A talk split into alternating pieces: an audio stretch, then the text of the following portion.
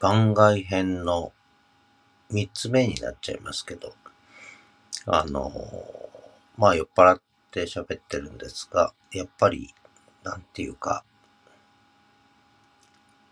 録音ツールを作るというね。で、これはね、あの、結構欲しかった機能というか、だけど、やると思ってなかったので、でもやっちゃったという、この感覚がいいですね、とてもね。あの、ちょっとびっくりしました。あの、なんていうか、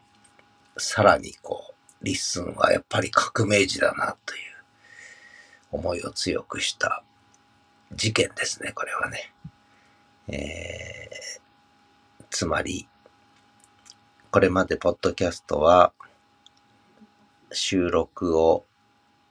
外部でやり、それを外部のソフトで編集し、で、アップロードしてっていう世界を一気に変えたわけですね。その、ウェブ上から録音ボタンを押すだけで録音できて、そのままアップロードできて、そのまま配信できてしまうという、この敷居の下げ方がね、この敷居の下げ方がすごいと思います。ということで、酔っ払いボイスですが、アップしちゃいます。